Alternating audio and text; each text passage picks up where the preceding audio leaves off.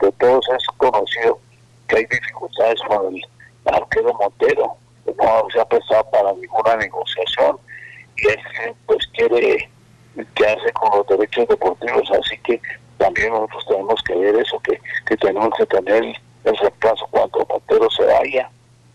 Entonces, eh, entonces pues nada más oportuno que ahora que él también no anda bien, ya está un poco complicado de varios goles, él lo reconoce ha manifestado, así de que, que si no se la doy ahora, ¿cuándo se la voy a dar la oportunidad? Por eso lo, lo estoy respaldando para que, para que él pueda actuar. Eh, senador, ¿hasta cuándo tiene contrato Montero? Montero tiene hasta, hasta diciembre de este año. Y si no hay alguna negociación, eh, eso es lo, si no hay, hay que agilizar para la negociación porque si no se queda con el pase. Pero sí, es lo que pretende.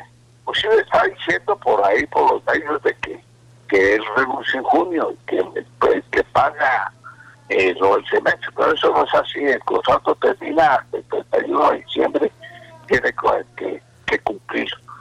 si ya no lo cumple, pues vamos a ver qué pasa, pero eso es lo que lo que nosotros ya hemos visto eso y ya, ya le he puesto en manos de los abogados y todos son conscientes de que, de que él tiene que, terminar su contrato hasta el 31 de diciembre. Pero por ahí le están dando y lo están aconsejando y que pan, y eso no es así. Lo único que pueden hacer ellos es que seis meses antes se pueden comprometer, pueden hasta firmar un contrato para a partir de, del año de, enero puedan actuar con el club.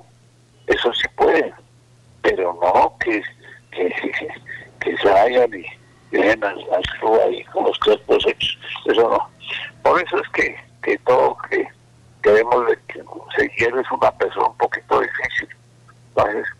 O, terca, digamos, o, o está desempeñada en eso. ¿Qué vamos a hacer?